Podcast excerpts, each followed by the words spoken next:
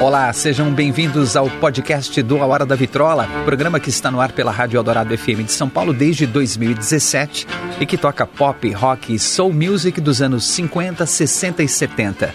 Eu sou André Góes, produtor e apresentador desse programa. A arqueologia sonora do A Hora da Vitrola agora vai um pouco mais fundo nas histórias, nos detalhes e personagens dos anos dourados da música.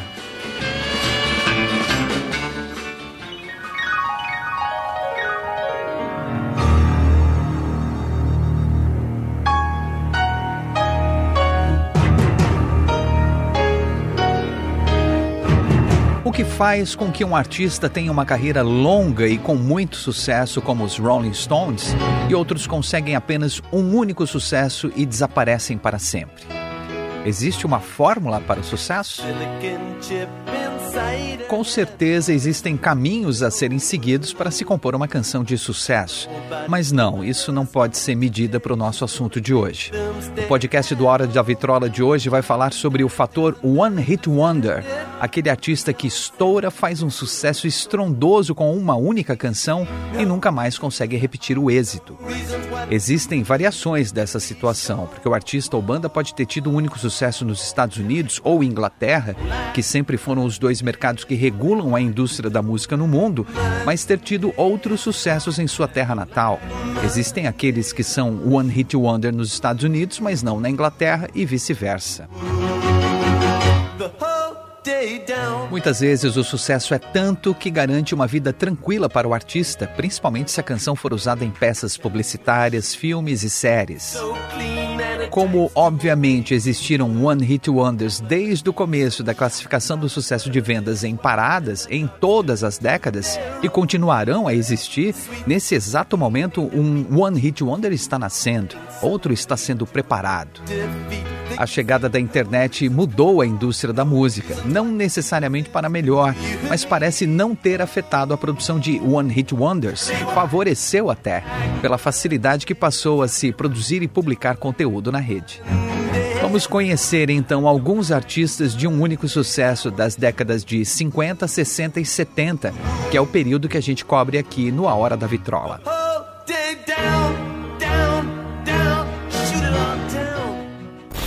Anos 1950.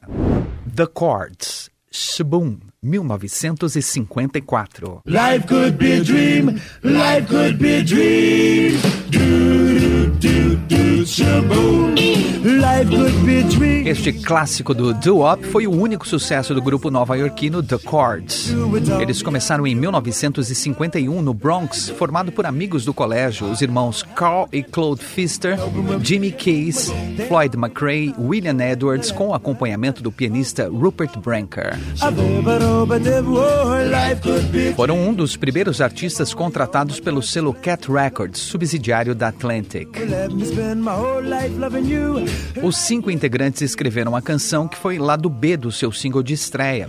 Os executivos e produtores da gravadora estavam apreensivos em permitir uma música composta pelo próprio grupo no lado B, mas a história provou que o sucesso era esse mesmo. Shaboom, o lado B do single, que trazia uma versão do-op de Cross Over the Bridge da Patty Page no lado A. A canção foi número 5 na parada pop, a Billboard Hot 100. No final do mesmo ano de 1954, outro grupo, The Crew Cuts, lançou a versão de maior sucesso, que chegou ao número 1 um da parada. The Crew Cuts era um exemplo do que os críticos musicais chamavam na época de sham rock. Grupos brancos que suavizavam e gravavam versões mais polidas, embranquecidas de canções criadas por artistas negros. Tá cheio de exemplo por aí, né? Alô, Hound Dog, alô, Lotta Shaking Going On. The Chords desapareceram depois de não conseguirem mais repetir o sucesso inicial e precisarem mudar o nome para The Chord Cats, depois que uma gravadora alegou ter um grupo em seu catálogo com o mesmo nome. Lançaram mais alguns singles sem nenhum sucesso. A versão original de Shaboom com The Chords foi usada em filmes, como naquela cena fofa do primeiro filme Carros da Pixar de 2006, quando os carrinhos estranham o novo asfalto e o neon da cidade desfilando felizes. getting dark out? Uh, what? What did he say? Let me say that again. Is it getting dark out? Now, what was I supposed to do after that? Life could be a dream.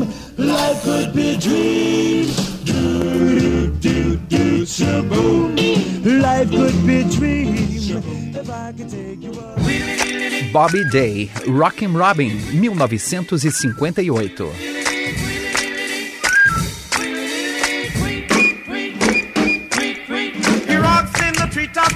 A música foi composta por Leon René sob o pseudônimo Jimmy Thomas. A inspiração veio de um pássaro que ele ouvia todos os dias, o dia todo da sua janela. A letra fala de uma espécie de festa dos pássaros em que o tordo, o robin em inglês, canta de forma empolgante e todas as aves param para ouvi-lo. O tordo é uma ave muito comum nos Estados Unidos, conhecida por ser uma das primeiras a cantar pela manhã e passa o dia todo cantando até anoitecer. Rockin' Robin foi o maior sucesso de Bobby Day, cujo nome verdadeiro, vejam só, era Robert Bird. A música chegou ao número 2 da Billboard e número 1 um na parada Rhythm and Blues e teve a colaboração do talentoso saxofonista Ples Johnson no flautim. Ou a flauta piccolo. Johnson ficaria muito conhecido alguns anos mais tarde pelo clássico saxofone do tema da Pantera Cor-de-Rosa, composto por Henry Mancini.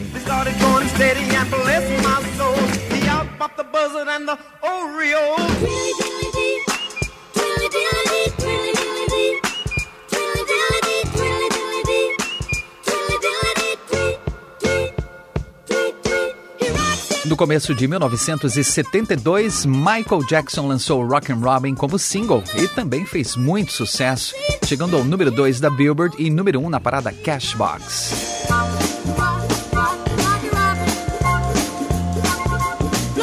Foi a música de maior sucesso do seu primeiro álbum como artista solo, Got to Be There, lançado em 1972.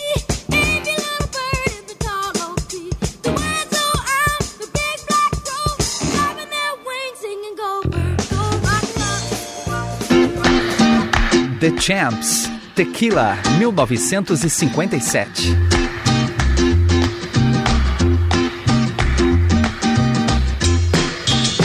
The Champs era um grupo de Los Angeles, basicamente instrumental, que batizaram a banda por causa do cavalo do Gene Autry, The Singing Cowboy, que era um ator, cantor e performer americano. Seu cavalo se chamava Champion.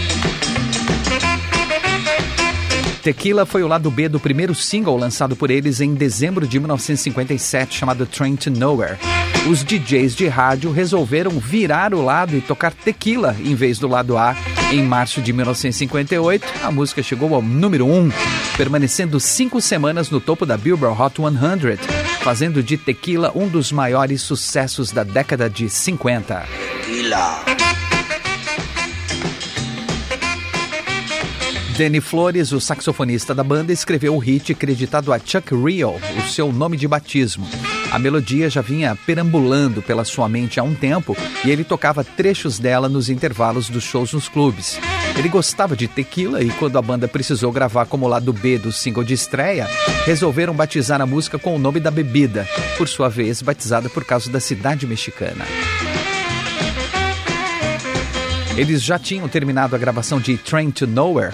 Alguns músicos já tinham saído quando eles perceberam que não tinham gravado nada para o lado B. Tequila. Os músicos que permaneceram no estúdio se reuniram e terminaram Tequila na hora. O título falado foi simplesmente uma tentativa boba de preencher as pausas da música. Afinal de contas, era só um lado B, não é? The Champs tiveram mais alguns sucessos instrumentais modestos, mas nunca mais chegaram perto do sucesso de Tequila. A dupla Gene Seals e Dash Crofts, do grande sucesso Summer Breeze, foram músicos das últimas formações do The Champs.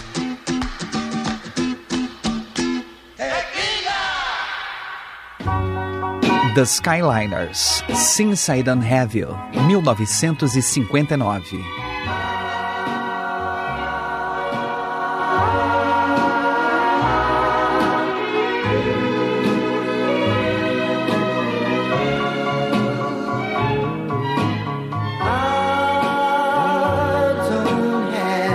O grupo de doo-wop foi formado em 1958 em Pittsburgh, nos Estados Unidos, e tinha Jimmy Beaumont e Janet Vogel como vocalistas principais e Wally Lester, Jackie Taylor e Joe Verscharing como backing vocals. Since I don't Since I Don't Have You foi composta por todos eles, com a participação do empresário Joe Rock e do produtor Lenny Martin. Foi o single de estreia do The Skyliners e fez muito sucesso, encantando o público com seu arranjo orquestrado e a voz marcante de Jimmy Beaumont, que se transforma em falsete, e a delicada segunda voz de Janet Vogel no final. A música alcançou o número 12 da Billboard e o número 3 na parada Rhythm and Blues. The Skyliners teve outros sucessos menores, mas não conseguiu mais alcançar o top 20. Com dois dos membros convocados para servir o exército, The Skyliners se separaram em 1963. Eles se reuniram dez anos depois para voltar a gravar, mas lançaram apenas um álbum e se separaram em definitivo.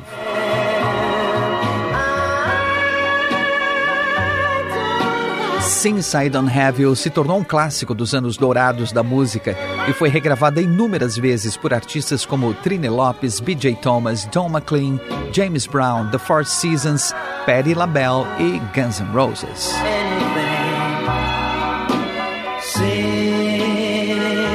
Também aparece na trilha sonora de American Graffiti e de inúmeras séries.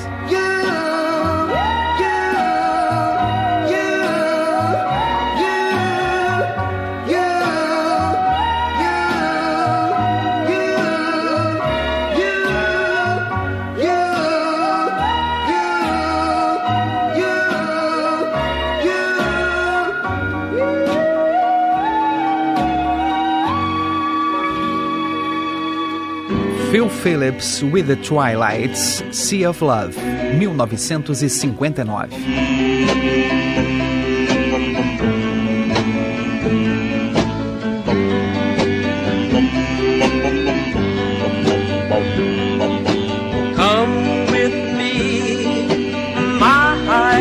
Phillips trabalhava como carregador de malas em um hotel em Lake Charles, Louisiana. Ele estava apaixonado por uma garota chamada Verdi Mae Thomas e, como era bom tocando violão, decidiu impressioná-la com uma canção. Ela não levava ele a sério, então ele achou que se conseguisse cantar sobre o que ele sentia, um mar de amor onde tudo era calmo e tranquilo, ele pudesse fazê-la entender o quanto ele a amava e se preocupava com ela. Um funcionário da companhia de gás que fazia a leitura das casas na rua ouviu ele cantando e disse para ele: Rapaz, você canta bem, hein? Você devia procurar, sabe quem? O George Curry. Ele é produtor fonográfico, pode te dar uma chance. E ele foi. E George Curry acabou realmente contratando o Phil Phillips e convencendo ele a usar o nome artístico Phil Phillips. Phil levou um grupo de amigos e os ensinou a cantar a harmonia para gravarem os backing vocals. Eles foram batizados então como The Twilights. A canção foi lançada pelo selo independente de Curry e foi tão bem na Louisiana que a Mercury Records resolveu distribuí-la em todo o país, o que tornou a canção um grande sucesso. Phil Phillips alegava que ganhou apenas 6.800 dólares com o sucesso de Sea of Love e nem conseguiu a garota. Mas que no fundo estava tudo bem porque ele se casou com a mulher certa. Então não ter se casado com Verdi May foi uma coisa boa. Phil Phillips acabou entrando para a história como One Hit Wonder, o artista que tem apenas um grande sucesso durante a sua carreira, mesmo tendo gravado mais quatro singles depois. Mais tarde, ele se tornou apresentador de rádio e trabalhou como DJ na rádio KJEF em Jennings, Louisiana.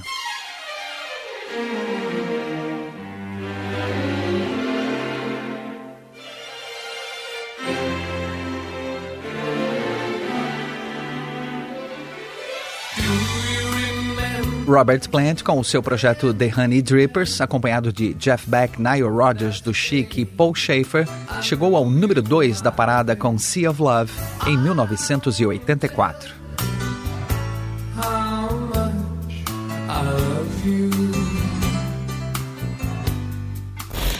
Anos 1960 Bruce Channel, Hey Baby, 1961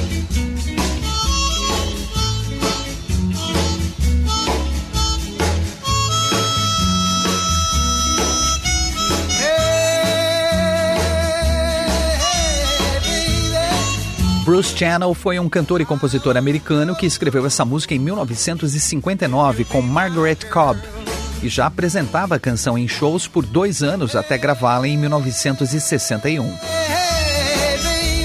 Delbert McClinton toca a gaita nessa música. Quando Bruce Channel foi tocar na Europa, por causa do grande sucesso da música também na Inglaterra, em um desses shows ele foi acompanhado, além do Delbert na gaita, por uma jovem banda em começo de carreira chamada. Isso mesmo, The Beatles.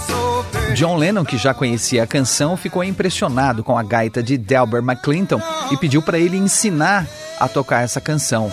Reza a lenda que foi essa a sua inspiração para a parte com a gaita em Love Me Do um ano depois e em outras canções dos Beatles.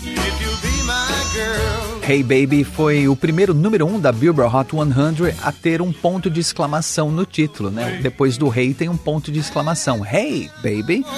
Permanecendo três semanas ocupando o primeiro posto.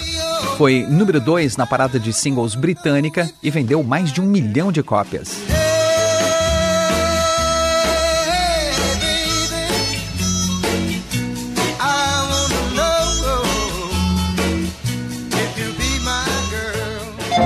The Contours, Do You Love Me, 1962. You didn't even want me around. And now I'm back to let you know I can really shake them down. The Contours foi um grupo vocal formado em Detroit e foi um dos primeiros a assinar com a gravadora Motown em 1960. Eles fizeram uma primeira audição com Barry Gordy, o dono da Motown, mas ele não gostou e dispensou os rapazes. Um dos integrantes, o Rupert Johnson, era primo do grande cantor Jack Wilson, que ficou sabendo da audição na Motown. Ele ligou então para o Barry Gordy e pediu uma segunda chance para eles. Aí, no segundo teste, os rapazes do The Contours cantaram exatamente as mesmas músicas, fizeram a mesma coisa, mas dessa vez o grupo foi aprovado, olha só. Do You Love Me foi escrita por Barry Gordy e lançada como o terceiro single do The Contours.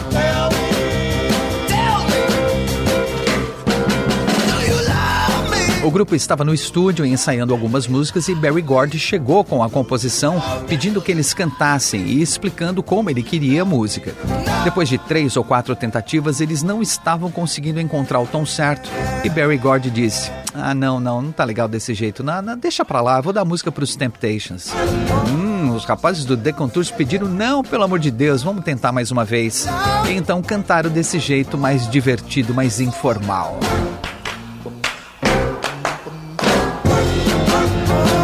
Agora sim, Barry Gordy aprovou. O grupo gravou no dia seguinte com o arranjo da banda da casa, The Funk Brothers, e o single foi lançado em junho de 1962. Do You Love Me foi o primeiro grande sucesso do The Contours, alcançou o número 1 um na parada Rhythm and Blues, número 3 na Billboard Hot 100 e fez do grupo The Contours a maior estrela da Motown naquele momento. A música teve mais de 80 regravações, especialmente de bandas da invasão britânica, como Brian Poe and the Tremolos, The Hollies, Dave Clark Five, entre outros. Em 1987, Do You Love Me fez parte da trilha sonora do filme Dirty Dancing e voltou às paradas, alcançando o número 11 da Billboard. Bobby Hebb, Sunny, 1966. Sunny, yesterday my life was filled with rain. Sunny. Bobby Hebb foi um cantor, compositor, músico de estúdio, nascido no Tennessee. Filho de pais cegos, ele começou a cantar e dançar ainda muito novo, aos três anos de idade, quando se apresentava na rua com o seu irmão mais velho para ganharem algum dinheiro. Na adolescência, começou a se apresentar em bares e clubes de jazz e rhythm and blues, cantando e tocando trompete e guitarra. Sunny. Fez alguns trabalhos em estúdio, inclusive backing vocals para o Bo Diddley em algumas músicas e conseguiu um contrato com uma pequena gravadora. Thank you for the love Sunny foi escrita por Bobby Hebb no final de 1963. Ele resolveu compor a música para colocar para fora uma enorme tristeza que sentia após seu irmão, que também era músico, ser assassinado numa briga de rua no dia 23 de novembro, o dia seguinte ao assassinato de John Fitzgerald Kennedy, presidente dos Estados Unidos. Thank you for the truth you let me see. Sonny.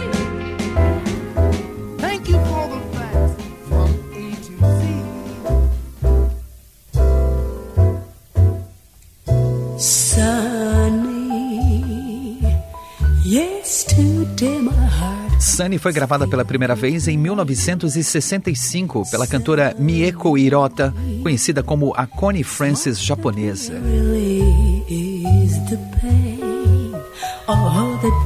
Bobby Hebb lançou a sua versão somente em 1966, mas se tornou um sucesso imediato, alcançando a posição número 2 da Billboard Hot 100. Sonny. Bobby Hebb ficou tão famoso que foi convidado a participar da turnê dos Beatles nos Estados Unidos em 1966, fazendo um show de abertura. Thank you, thank you. Nesse período, Sunny estava melhor posicionada que qualquer música dos Beatles na Billboard Hot 100. You're my sweet, complete desire. Sunny one so true. Yes, I love you. Bobby Hebb era um músico talentoso, cantor, compositor e guitarrista que teve mais alguns sucessos menores, sem nunca repetir o sucesso de Sunny. Sua melhor posição foi com Love, Love, Love. Chegou ao número 32 na Inglaterra.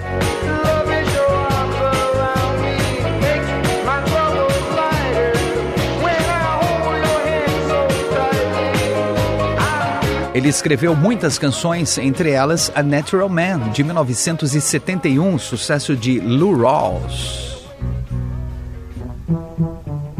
Sunny foi regravada mais de 350 vezes e é considerada por críticos uma das melhores músicas do século XX.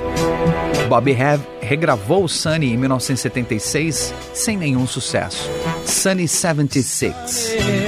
Tirando a versão original, que é insuperável, com certeza uma das mais legais é a de Stevie Wonder, de 1968, do álbum For Once in My Life.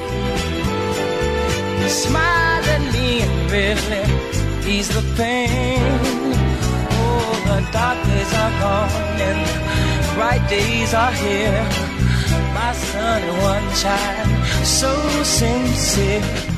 Oh, one so true. Robert Knight, Everlasting Love, 1967.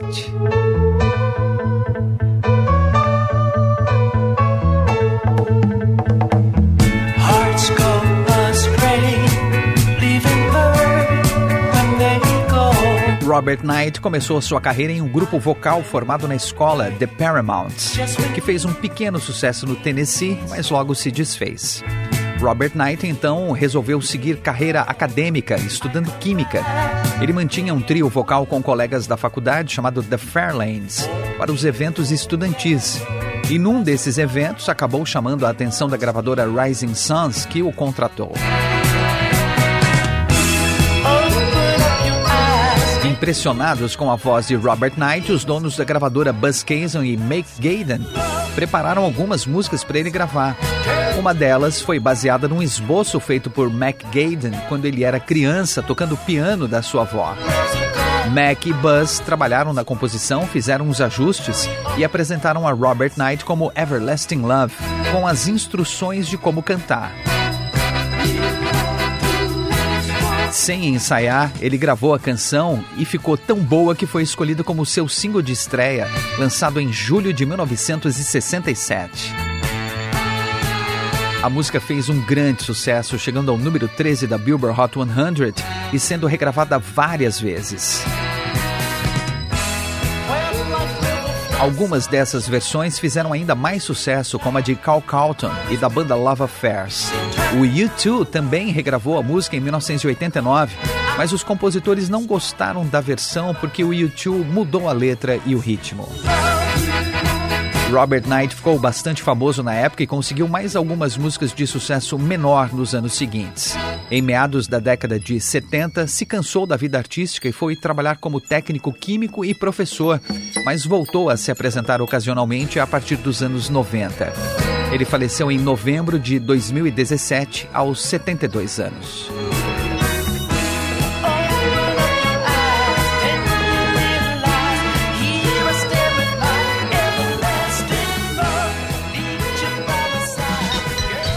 Steam, Nana Hey Hey, Kiss Him Goodbye, 1969.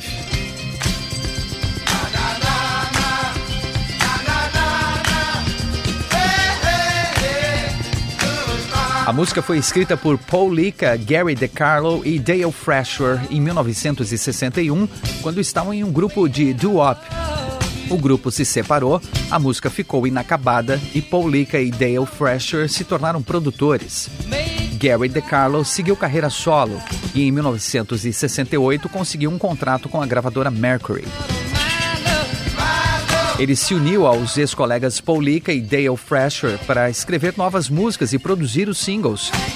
Gary DeCarlo tinha uma balada muito boa para o lado A com chance de sucesso, então precisava de uma música bobinha qualquer para o lado B. Eles lembraram então de Kiss Him Goodbye, aquela música inacabada de 1961.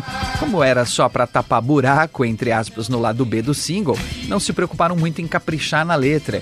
Encheram a música de nananá, de hey hey.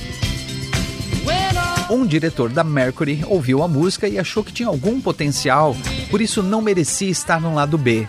Ela foi lançada então como se fosse de uma banda chamada Steam, um nome inventado na hora. O que ninguém esperava era que a música fizesse sucesso, e fez tanto sucesso que alcançou o número 1 um da Billboard e o top 10 em vários países. Esse acabou sendo o único sucesso do Steam, formada por músicos de estúdio, que até lançou um disco e saiu em turnê, mas não foi além disso. Mesmo assim, a música se tornou um clássico mundial e até hoje é usada em eventos esportivos, quando a torcida do time que está ganhando quer sinalizar que o outro time perdeu e vai dar tchau, sair da competição. Arthur Brown Fire, 1968. I am the god of hellfire, and I bring you fire. Arthur Brown nasceu na Inglaterra e cresceu em meio à cena traumática do pós-guerra, da Segunda Guerra Mundial. Por conta disso, quando começou a fazer música, sua temática era mais introspectiva, falando de pessoas enfrentando seus demônios e fazendo uma jornada interior, em vez de letras românticas sobre garotas e relacionamentos. Seu álbum de estreia, The Crazy World of Arthur Brown, é de 1968. Foi produzido pelo empresário do The Who, Keith Lambert, com a colaboração do guitarrista Pete Townshend. O disco se tornou um clássico da psicodelia, influenciando vários artistas e até o movimento progressivo. Fire é faixa desse disco. Foi lançada como single e fez um sucesso gigantesco, alcançando o número 1 um na parada musical da Inglaterra e número 2 nos Estados Unidos. Arthur Brown se tornou muito conhecido por sua voz poderosa e suas performances teatrais, com rosto maquiado, roupas extravagantes e o famoso capacete em chamas. Ele é considerado um dos pioneiros do shock rock, o estilo de som mais pesado, com letras às vezes macabras e apresentações cheias de efeitos impactantes.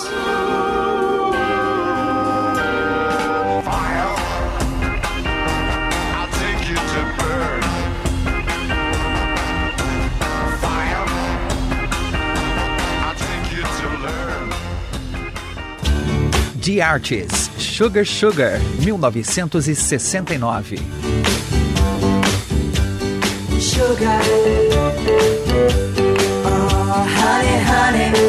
O grupo musical foi criado pelo produtor Don Kirshner. Saiu do desenho animado The Art Show, que passava aos sábados de manhã na emissora americana CBS, entre 1968 e 1978. O desenho, por sua vez, era baseado nas histórias em quadrinhos do personagem criado em 1941. And now, the Riverdale Carnival presents the Archies. Take care of the kissing booth while we're singing, Sabrina. Okay, everybody, here we go with our new hit record, Sugar, Sugar!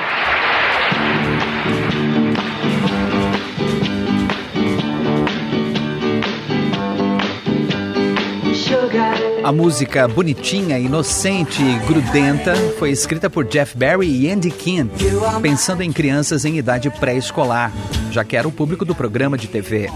Percebendo que Sugar Sugar seria um sucesso, Kirchner contratou um promotor para divulgar o single. A estratégia era a seguinte: ele apresentava músicas rádios e pedia que tocassem, mas sem contar quem era a banda, já que haveria resistência em tocar o som de um grupo que nem existia de verdade. É um desenho animado. E Don Kirchner estava certo. Bastava qualquer rádio tocar uma única vez na programação para o telefone da emissora tocar sem parar com ouvintes pedindo mais. A música era mesmo um sucesso.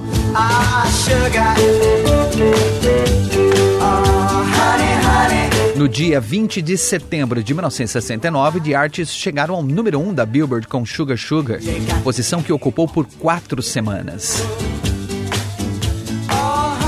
Sugar Sugar também chegou ao número 1 na Inglaterra, permanecendo na posição por oito semanas e passou 22 semanas na Billboard Hot 100, mais tempo que qualquer outra música de 1969 foi considerada a música do ano dos Estados Unidos, batendo The Beatles, The Rolling Stones, Elvis Presley, The Jackson 5, David Bowie e Stevie Wonder.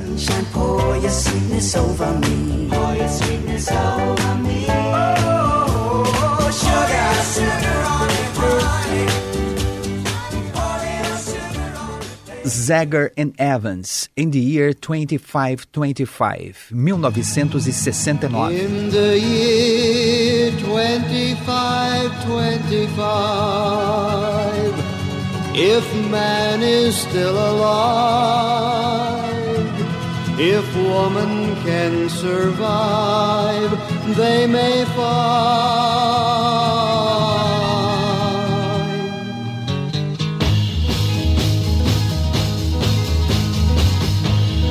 Essa canção futurista, meio estranha às paradas da época de hinos hippies e pop bubblegum dominando as primeiras posições, passou seis semanas ocupando o número um das paradas, mais tempo que qualquer outra canção de 1969.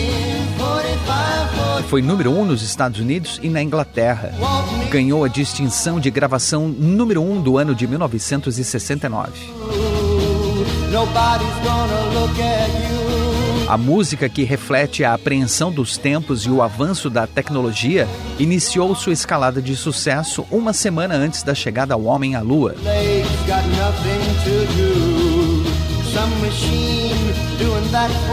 E como um cometa passando, esse foi o único sucesso da dupla folk rock de Nebraska, Danny Zager e Ricky Evans.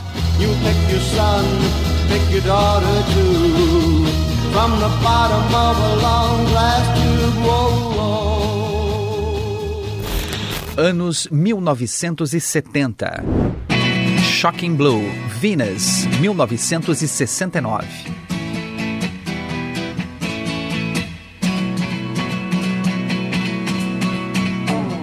Canção foi escrita pelo guitarrista Robbie Van Looyen, do grupo holandês Shocking Blue, e cometeu um erro na tradução.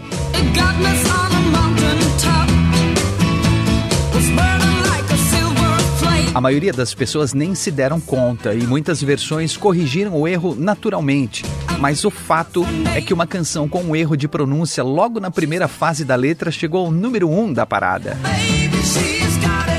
O riff de guitarra foi emprestado de Pinball Wizard do The Who.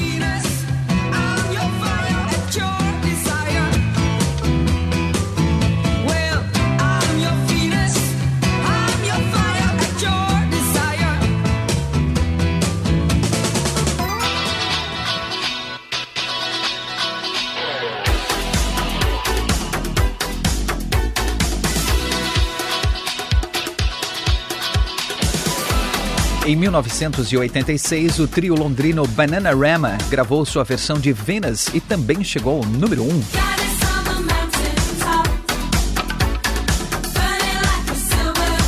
Uma das poucas vezes que a versão original e o cover atingiram o topo da parada.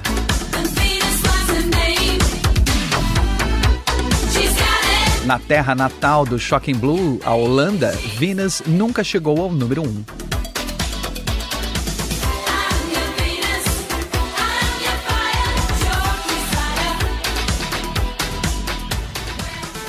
Norman Greenbaum, Spirit in the Sky, 1969.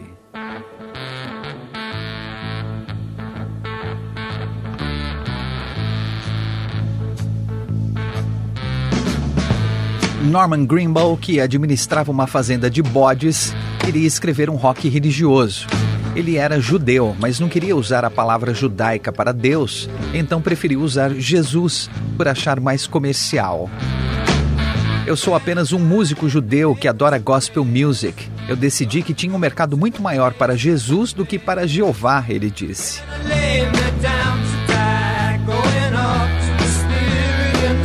Demorou meses para terminar a música, mas a letra veio rápido e fácil. Ele era um músico influenciado pela folk music e o Southern Blues, que começou a sua carreira enquanto estudava na Universidade de Boston, tocando em bares e cafés da área, antes de se mudar para a costa oeste na metade dos anos 60.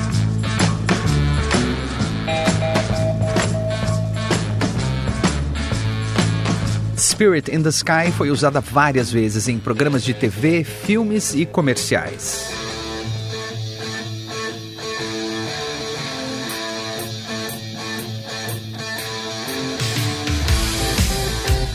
Na Inglaterra, a canção atingiu o número 1 um três vezes. A primeira, a versão original de Norman Greenbaum, de 1970.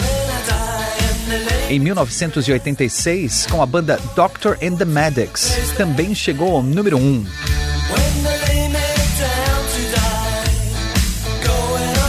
E finalmente Garrett Gates and the Kumars em 2003. Doctor and the Medics era uma banda pós-punk new wave glam formada em Londres em 1981, que também foram One Hit Wonders com a Spirit in the Sky.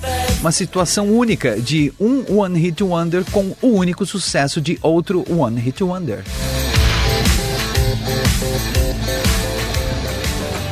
Spirit in the Sky, a versão original foi disco de ouro, vendeu mais de 2 milhões de cópias entre 1969 e 1970, passando 15 semanas na Billboard Hot 100, atingindo o número 3. É considerada uma das maiores e mais vendidas One Hit Wonders de todos os tempos.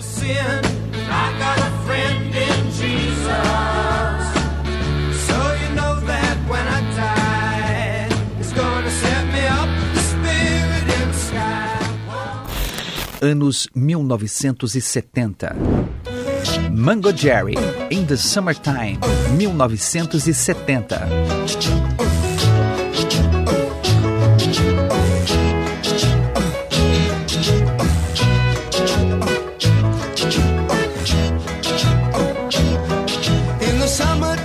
In the Summertime foi o single de estreia do grupo britânico Mango Jerry, lançado em 1970. A música foi escrita pelo vocalista e líder da banda Ray Dorset dois anos antes, quando ele ainda trabalhava em um laboratório da Timex. A letra faz uma espécie de celebração aos dias sossegados e divertidos do verão. O Mango Jerry decidiu colocar no arranjo o som de uma moto passando, no trecho da letra que diz: Traga seus amigos e vamos todos para a cidade. Como eles não conseguiram uma moto, o engenheiro de som Howard Berry ofereceu seu carrão esportivo para fazer o som de passeio e eles adoraram o resultado.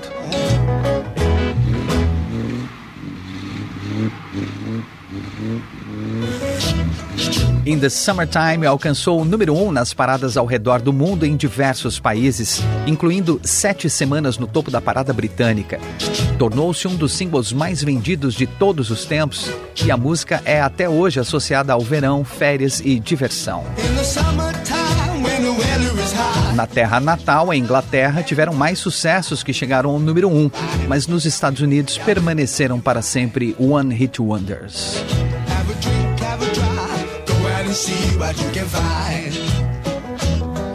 If a daddy's rich, take her out for a meal. If a daddy's poor, just do what you feel. Pilot Magic 1974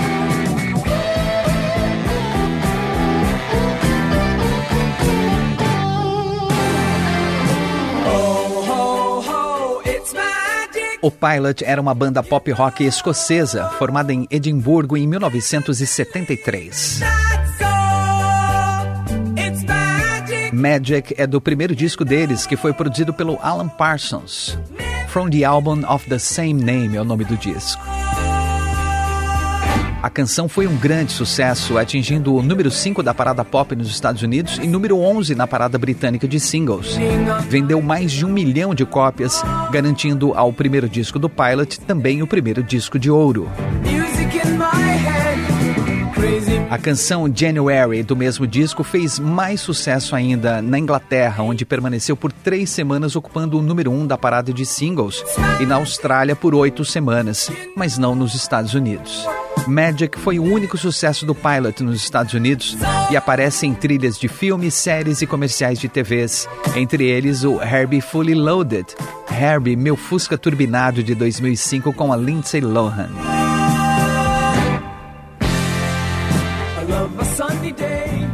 Ace, How Long, 1974.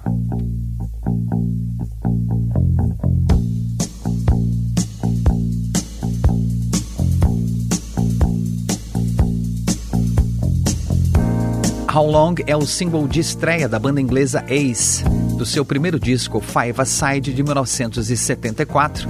Foi número 3 nos Estados Unidos e Canadá e número 20 na Inglaterra.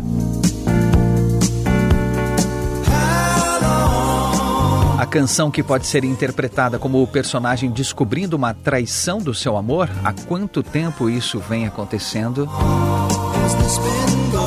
Foi, na verdade, escrita pelo vocalista Paul Carrack quando descobriram que o baixista Terry Comer estava secretamente tocando com outras bandas, no caso The Sutherland Brothers e Quiver.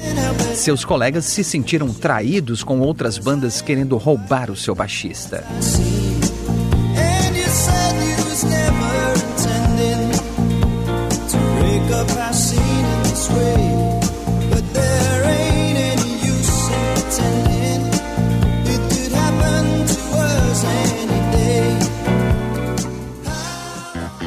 Wild Cherry, Play That Funky Music, 1976.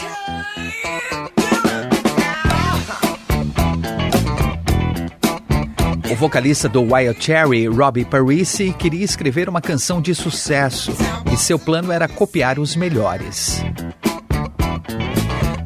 Ele era assinante da revista Billboard e toda semana escolhia uma ou duas músicas de sucesso na parada para copiar, mudando apenas o necessário para não levar um processo de plágio.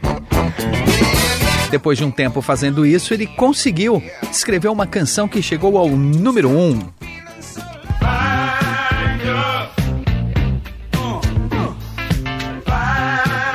A canção que ele copiou para escrever Play That Funky Music foi Fire, do The Ohio Players, do álbum de mesmo nome de 1974, que foi número 1 um na Billboard Hot 100 e na Billboard Hot Soul Singles no começo de 1975.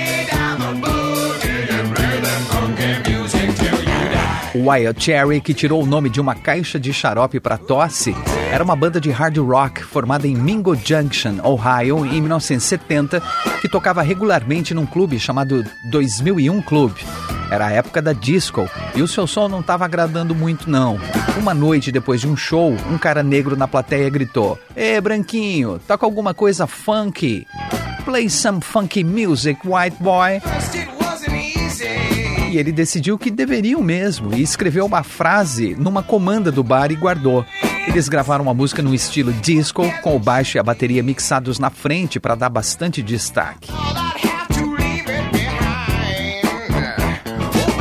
A música seria o lado B do seu single com a versão de I Feel Sanctified dos Commodores. Mas quando os executivos da gravadora ouviram, sugeriram que fossem trocadas de lado, com a Play That Funky Music no lado A.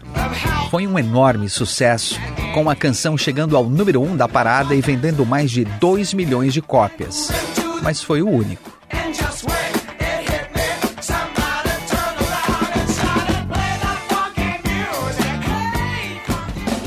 The Knack, My Sharona, 1979.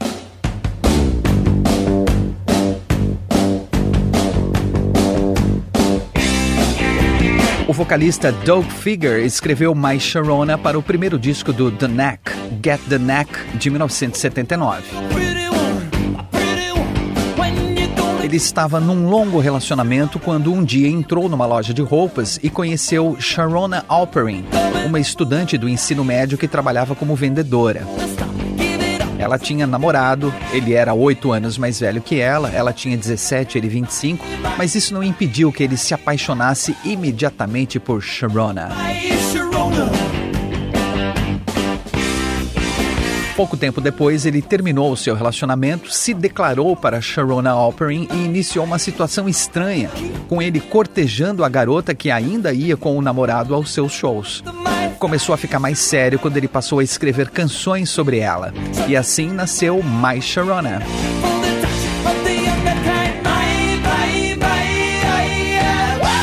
Eles ainda não estavam juntos nessa época. Um ano mais ou menos depois deles se conhecerem foi que ela deu uma chance para ele e eles começaram a namorar. Ela se juntou a eles na turnê e viu ao vivo a canção que Doug Figure escreveu sobre ela, levá-los ao estrelato. Eles ficaram juntos por quatro anos, até que o estilo de vida rock and roll de Figure e seu alcoolismo se tornar demais para Sharona e ela cair fora. Ela disse depois que precisava ser a sua própria Sharona e não a de outra pessoa. É ela que está na capa do single, segurando o primeiro disco do The Neck. Nos Estados Unidos foi o single mais vendido do ano de 1979.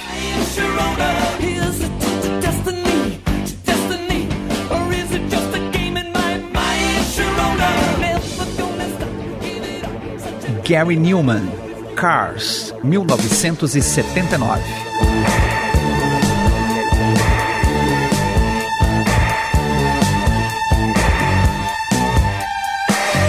Cars fala sobre pessoas que usam a tecnologia para se isolarem do contato com outras pessoas. Gary Newman declarou que tem a síndrome de Asperger e que, até ele ser diagnosticado, teve muita dificuldade no contato com outras pessoas.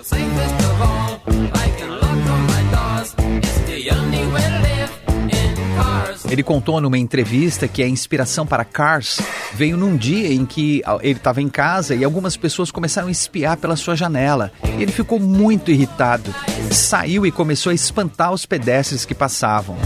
Depois disso, ele começou a ver os carros como tanques da sociedade moderna. Foi o único sucesso de Gary Newman nos Estados Unidos, mas ele teve muito mais sucesso na Inglaterra, sua terra natal, onde tem um grande número de fãs. Gary Newman é um pioneiro da música eletrônica e influenciou muitos artistas como Marilyn Manson, Nine Inch Nails, etc. Perguntado se incomodava ser um One Hit Wonder, ele respondeu: De uma certa maneira, até incomoda, mas vamos ser sinceros: melhor ter um único sucesso do que nenhum. E ele garantiu a vida com essa música, não é mesmo? Ficou relax.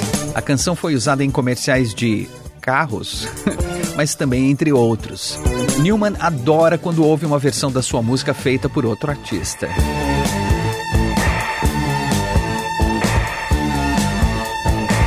Cars teve a ajuda da recém-lançada MTV nos Estados Unidos em 1981, que ainda tinha um acervo pequeno de 200 vídeos mais ou menos, a maioria de artistas britânicos. A alta rotatividade do vídeo de Cars ajudou a canção a se tornar um sucesso nos Estados Unidos.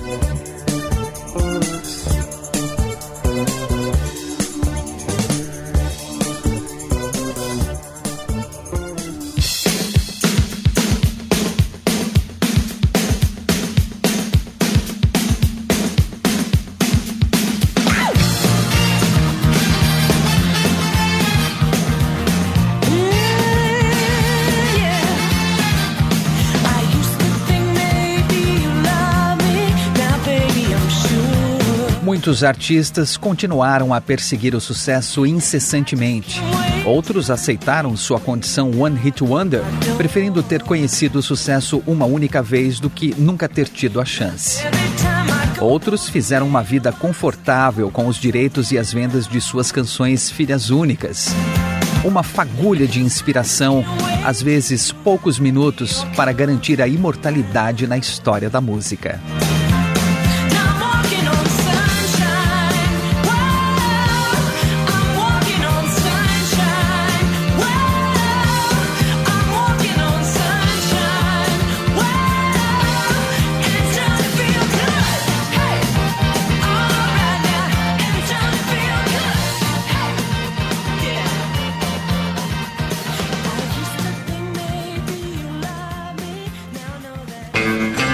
Esse é o podcast do A Hora da Vitrola. Até a próxima com mais uma grande história dos anos dourados da música. E não perca todos os domingos ao meio-dia, com reprises às quintas-feiras às 11 da noite, o programa A Hora da Vitrola, os anos dourados da música na Rádio dos Melhores Ouvintes, na Rádio Eldorado FM 107,3 ou radioeldorado.com.br ou pelos aplicativos para celular e tablet da Rádio Eldorado. Sempre com o melhor do pop, rock e soul music dos anos 50, 60 60 e 70.